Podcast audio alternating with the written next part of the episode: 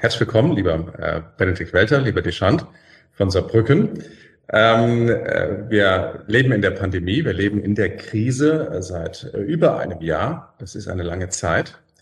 Und ich möchte mit Ihnen heute über das Thema Glauben sprechen. Äh, Glauben ähm, als möglicherweise auch ein Element, das uns helfen kann, durch die Krise zu kommen. Deshalb äh, meine Frage an Sie. Äh, was kann der Glaube dazu beitragen, äh, durch die Krise zu kommen? Ich glaube, also der, ja, ich glaube, das ist der Punkt. Glauben ähm, hat ja was mit, mit Beziehung zu tun für uns. Also es ist zunächst mal nicht, dass ich äh, irgendwelche Sätze auswendig lerne, sondern dass ich äh, davon ausgehe, dass ich, dass ich mit diesem Gott in, in, einer, in einer Beziehung bin und ähm, das eben zu diesem Glauben gehört. Gerade jetzt, wir sind in den österlichen Tagen. Ja, wir haben, fangen an, Ostern zu feiern. Das geht ja bei uns 50 Tage bis Pfingsten. Ähm, dass da etwas ist, das tatsächlich das Begrenzende und Einengende auch aufsprengt und vor allen Dingen auch die letzte Not des Menschen, nämlich die Erfahrung des Todes, verändert. Das ist, glaube ich, die Grunddimension ähm, jetzt gerade nochmal des christlichen Glaubens, dass es jetzt nicht nur darum geht, irgendwie, wir kommen da durch oder so, sondern dass für uns tatsächlich etwas geschehen ist, grundsätzlich schon durch Ostern, äh, dass das ein ganz hohes Hoffnungspotenzial in einem Menschen lebendig halten kann. Wobei dieses Hoffnungspotenzial nicht heißt, ähm, ich gehe über das hinweg, was begrenzt oder beschränkt oder was ich als äh, belastend empfinde. Also das gehört mit dazu. Ähm, ist ja interessant, wenn man in die österlichen Texte schaut, dass Jesus äh, erkennbar wird an seinen Wundmalen. Ja? Mhm. Also das, das finde ich ja äh, irgendwo das Bemerkenswerte, dass da Ostern nicht irgendwie so eine Art äh, großer Radiergummi ist, der äh, alles ist wieder schön, sondern dass, dass er mit den Wunden erkennbar mhm. ist. Und, und insofern ist der Glauben für mich, glaube ich, dass er diese gesamten Realitäten im Blick hat. Also das, was Hoffnung heißt, wobei das eben auch nochmal anders ist als bei der Fußballerweisheit. Die Hoffnung stirbt nicht zuletzt, sondern bei uns ist die Hoffnung grundsätzlich da. Mhm. Ähm, dass es für uns eine Wirklichkeit gibt, die, die, sich, die sich von Gott her eröffnet, in den Bildern neuer Himmel, neue Erde, himmlisches Jerusalem und so weiter, also eine Zukunftsperspektive, die da ist. Und natürlich aber auch, dass ich, dass, dass ich real mit dem umgehe, was, was äh, begrenzt, bedrückt und belastet. Also eben nicht verdränge, sondern, sondern annehme. Ich glaube, das ist auch eine wichtige Dimension des Glaubens, dass wir uns nichts schönreden, dass wir uns aber auch nichts schlecht reden, sondern dass wir die Realität nehmen, aber sie grundsätzlich schon von Gott in, in einer, ja, dem Menschen zugetane Wirklichkeit wissen. Das, das, das glaube ich, ist der Punkt. Und mhm. da kann sich vielleicht jetzt auch die, also es ist ja Krisenzeiten, es sind ja immer Zeiten, äh, wo sich Sachen entscheiden. Also das heißt, da kann ja vielleicht auch der ein oder andere gläubige Mensch entdecken, äh, was ist denn meine eiserne Ration? Also was, was, was, äh, was merke ich, was mir wirklich hilft? Also wo habe ich, was weiß ich, ein Gebet, äh, das mir nochmal aufploppt, wo ich sagen muss, da, da, das hilft mir nochmal oder ja. lese ich dann tatsächlich nochmal in der Heiligen Schrift. Ist oder, bei jedem das ganz persönlich, was Ihnen da hilft, durch die Krise zu kommen? Ja, schon. Ähm. Also einfach dieser, dieser Rhythmus des, des, des Betens, der, der ähm, bei uns, also wir haben ja dieses sogenannte Stundengebet, also dass, dass, es, dass die Tagzeit, also morgen, mittags, abends, äh, nachts irgendwie gegliedert ist. Und das gibt einmal natürlich eine, eine, eine Struktur, aber das, das stößt man natürlich dann auch auf Texte, äh, Psalmen sind es ja in erster Linie, äh, also das kleine Gebetbuch gewissermaßen, das Gebetbuch in der Bibel und wo dann natürlich auch alle Gefühle formuliert werden. Also Psalmen, die, die, die, die Texte der Angst, äh, des Haderns, der Klage genauso haben wie, wie äh, des Dankes und, und diese, diese Mixtur, dass also gewissermaßen äh, alle Menschen Gefühle vor Gott auch zur Sprache gebracht werden können, ist schon was, was ich hilfreich finde. Also wir haben jetzt das Thema, es gibt die Wunden, äh, die wir ja auch merken mit dieser Krise. Wir haben das Gefühl, Ängste, Sorgen, ja, die Sie auch sag mal, in den Gebeten finden. Und wir haben dann den Glaube, der Ihnen hilft. Ähm, was ist das Besondere an dem Glauben? Das ist eine sehr, sehr, sehr gute und gleichzeitig sehr schwierige Frage. Was ist das Besondere? Ich glaube, das hängt stark ab von den jeweils Einzelglaubenden. Also sprich, wie, wie, ja, um, um es auf Neudeutsch zu sagen, wie habe ich meinen Glauben konfiguriert? Also was ist, was ist, was sind, was sind die, die Kernelemente? Ähm, es ist ja jetzt haben wir, machen ja viele die Erfahrung, die, die regelmäßig in den Gottesdienst gekommen sind, seit, seit jetzt in der Pandemie, auch es geht auch ohne. Ja, also ich muss nicht. Äh, ich kann tatsächlich auch äh, ohne. Und das ist halt die Frage, ist es wirklich ein ohne oder ist es halt, ich suche mir dann eben die Möglichkeiten, die ja jetzt, wie gesagt, auch unter anderem digital gegeben sind. Ich entdecke da irgendwie äh, eine Gemeinde, die gar nicht die meine sein muss, aber wo ich merke, das spricht mich an, wie die Gottesdienst feiern mit, mit Livestream oder so, also was digital gibt. Also das ist schon nochmal eine Frage wirklich auch des sehr Persönlichen und das hat ja, und Glaube hat ja da auch was sehr Intimes. Also was ist, was ist das, was, was, was, was mir wirklich, ähm, also, also dass ich, sagen wir, wir haben ja diese äußeren Rituale, wir haben gewisse Konventionen, in denen Glaube auch sichtbar wird. Aber äh, letztlich ist es, glaube ich, das nackte Ego, das Ich in seiner Beziehung zu Gott und wie, wie formuliere ich es für mich, wie kann ich es für mich praktizieren, gerade auch wenn mir vielleicht gewohnte Rituale genommen sind. Also dass ich, dass ich jetzt eben nicht so in die Kirche gehen kann, wie ich es, wie ich es gewohnt bin. Ähm, äh, und, und noch anderes, vor allen Dingen, dass ich Menschen nicht so begegnen kann, wie ich es normalerweise gewohnt bin und wie es für viele ja auch zur Glaubenspraxis gehört. Man trifft Gleichgesinnte, man tauscht sich aus über, über äh, das Alltägliche, wie vielleicht auch über, über Inhalte des Glaubens selbst. Und, und was ist da gewissermaßen die innere eigene, die, die innere eiserne Ration? Mhm. Das ist, glaube ich, eine Frage, insofern die Krise befragt dann auch. Ne? Also was, was ist, was ist substanziell bei uns noch vorhanden? Ja, wie viel? Es ist ja jetzt spannend. Genau dieses Thema, oft wird jetzt immer die Kirche von Gebäude, von Ritus, all das überlagert und ja oft das, was Sie gerade gesagt haben, also vielleicht im Bild von auch demjenigen, der nicht glaubt, was ja in unserer pluralen Gesellschaft völlig in Ordnung ist. Ja. ja. Aber ähm, ist nochmal genau, es ist eine eins zu eins Beziehung in dem Moment. Intime Moment des Glaubens, ich und Gott.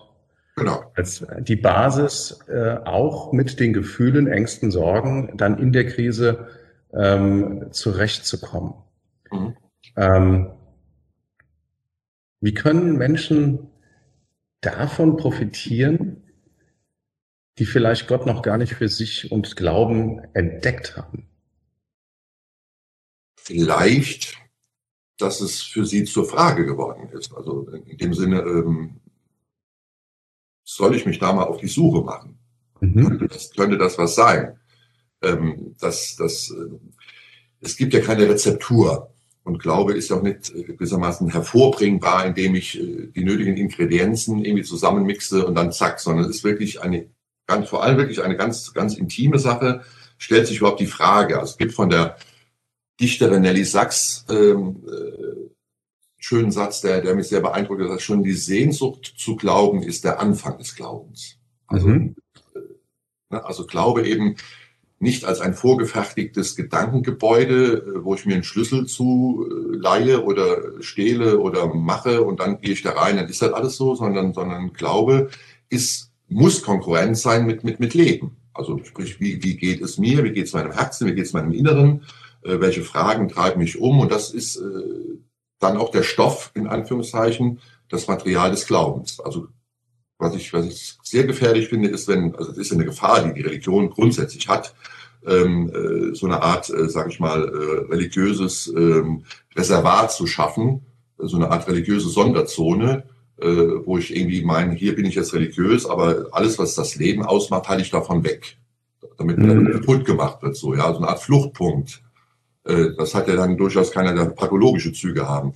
Und Religion, würde ich mal jetzt grundsätzlich sagen, jetzt nicht nur im Hinblick auf, auf meine eigene, äh, Religion braucht immer die unmittelbare Anreicherung äh, durch das, äh, was wir das normale Leben nennen.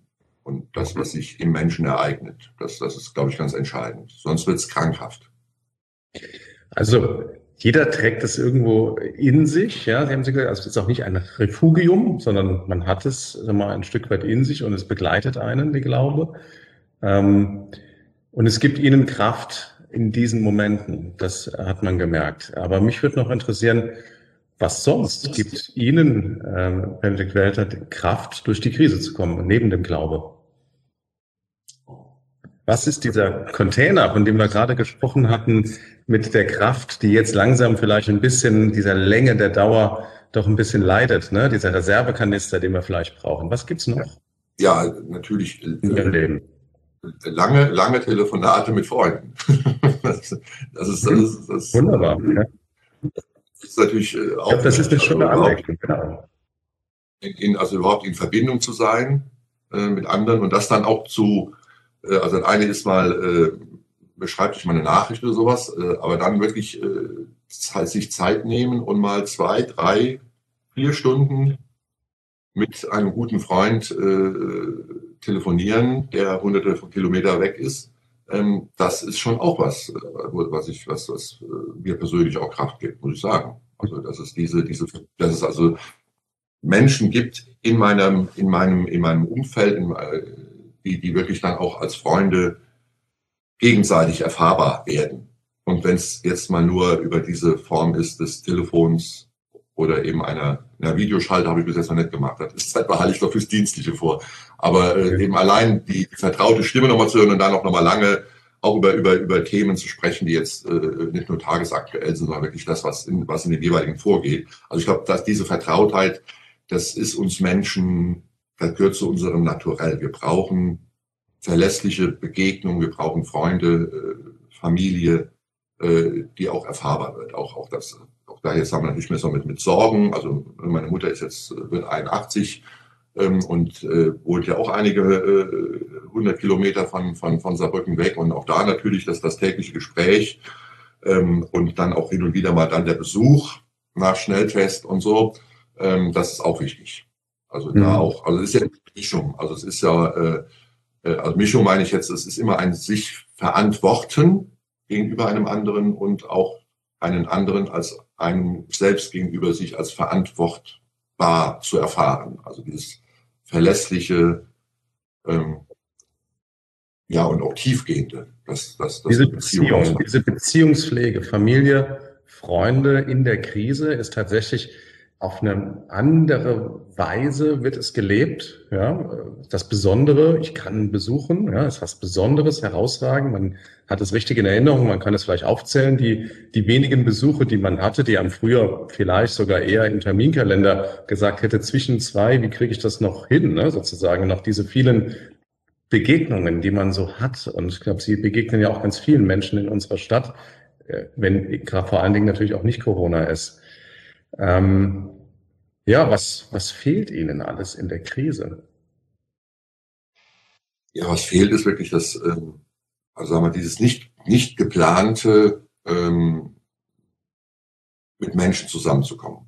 Also mhm. äh, einfach diese, auch, auch das, auch, ähm, ähm, sag ich mal, auch, auch die Kultur, sag ich mal, des, des Festes. Also das hat ja bei uns auch äh, eine lange Tradition, dass, dass, dass wir wissen, also, äh, also zur Religion gehört jetzt nicht nur fromm, äh, sage ich jetzt ein bisschen überspitzt, äh, in der Kirche zu knien, äh, sondern gehört auch äh, mit anderen äh, im Fahrgarten zu stehen und mal ein Bier zu trinken und, und, und sich äh, auch mal jetzt nicht unbedingt über den Sinn des Lebens zu unterhalten, sondern über das, was gerade irgendwo los ist oder, oder, oder äh, äh was, was, was, was eben von mir aus auch Knatsch und Tratsch, was auch zum Leben gehört, also was sind die neuesten Skandale, ähm, also so dieses, dieses ganz unverfängliche, aber doch auch ähm, äh, wohlwollende, was die Atmosphäre angeht. Also das ist natürlich was ganz Entscheidendes.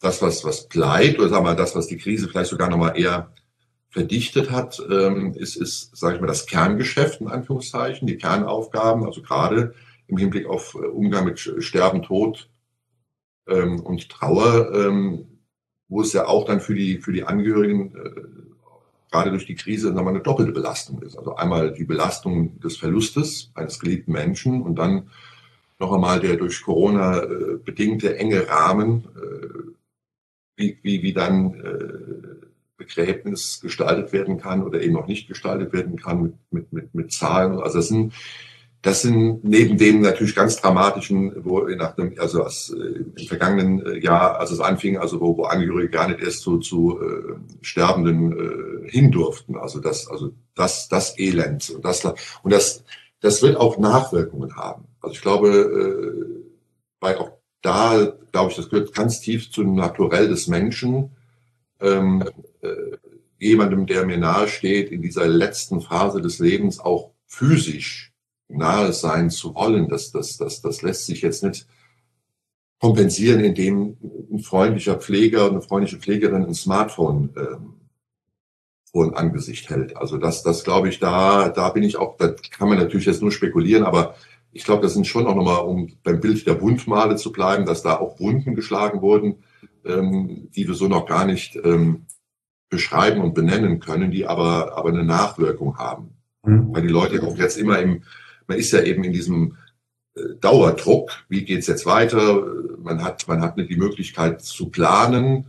Äh, also alles das, was so normal, in Anführungszeichen, unser Leben ausmacht, dass der Mensch ja gerne die Zügel in der Hand hat, dass er jetzt schon gerne weiß, was er am 28. Äh, Januar 2023 tun will. Ähm, das ist alles genommen. Und, ähm, und ich glaube, das sind alles so, ja, das sind, da, da, da passiert was, sage ich jetzt mal salopp, in uns, äh, über dessen Auswirkungen wir uns noch gar nicht im Klaren sind. Also wir haben besondere Belastungssituationen und dieses Virus und die Pandemie betrifft im Grunde genommen jeden Menschen. Keiner ist nicht betroffen. Manche sind ganz besonders stark betroffen. Am stärksten diejenigen, die Verluste hatten, die Trauer haben, die trauen um einen geliebten Menschen. Ähm, ja, für alle diejenigen, die jetzt auch sagen, ich fühle mich auch belastet, ja, und äh, eigentlich möchte ich auch gerade nochmal an dem Thema jetzt auch weiterarbeiten, beziehungsweise gibt es äh, denn Angebote, welche Angebote macht die Kirche äh, in, in dieser Zeit? Ähm, und wie, ja, wie wendet man sich äh, an die Kirche im Moment? Also ich denke, am, am einfachsten ist es immer, das Pfarrbüro vor Ort anzurufen. Mhm. Und, äh, und die Seelsorgerinnen und Seelsorger äh, sind, sind, sind ansprechbar. Also äh, da würde ich auch sagen, dass sich die Termine, äh, also die Anfragen und dann auch die Vereinbarungen, dann natürlich alles Corona-konform, mit, mit, mit, mit nötigem Abstand, Mund, Nase und so, das hat sich nochmal eher vermehrt.